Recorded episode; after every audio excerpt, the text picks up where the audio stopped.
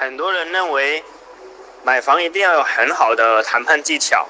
所以他们认为我一定是一个谈判技巧很高超的人。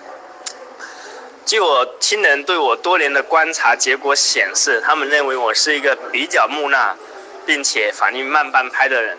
我对这个结果感到很无奈，因为我确实是这样一个人。如果你遇到一个不愿意降价的房东，即使给我三寸不烂之舌，我能说动天地，我也说不动他降为我降一分钱。然而，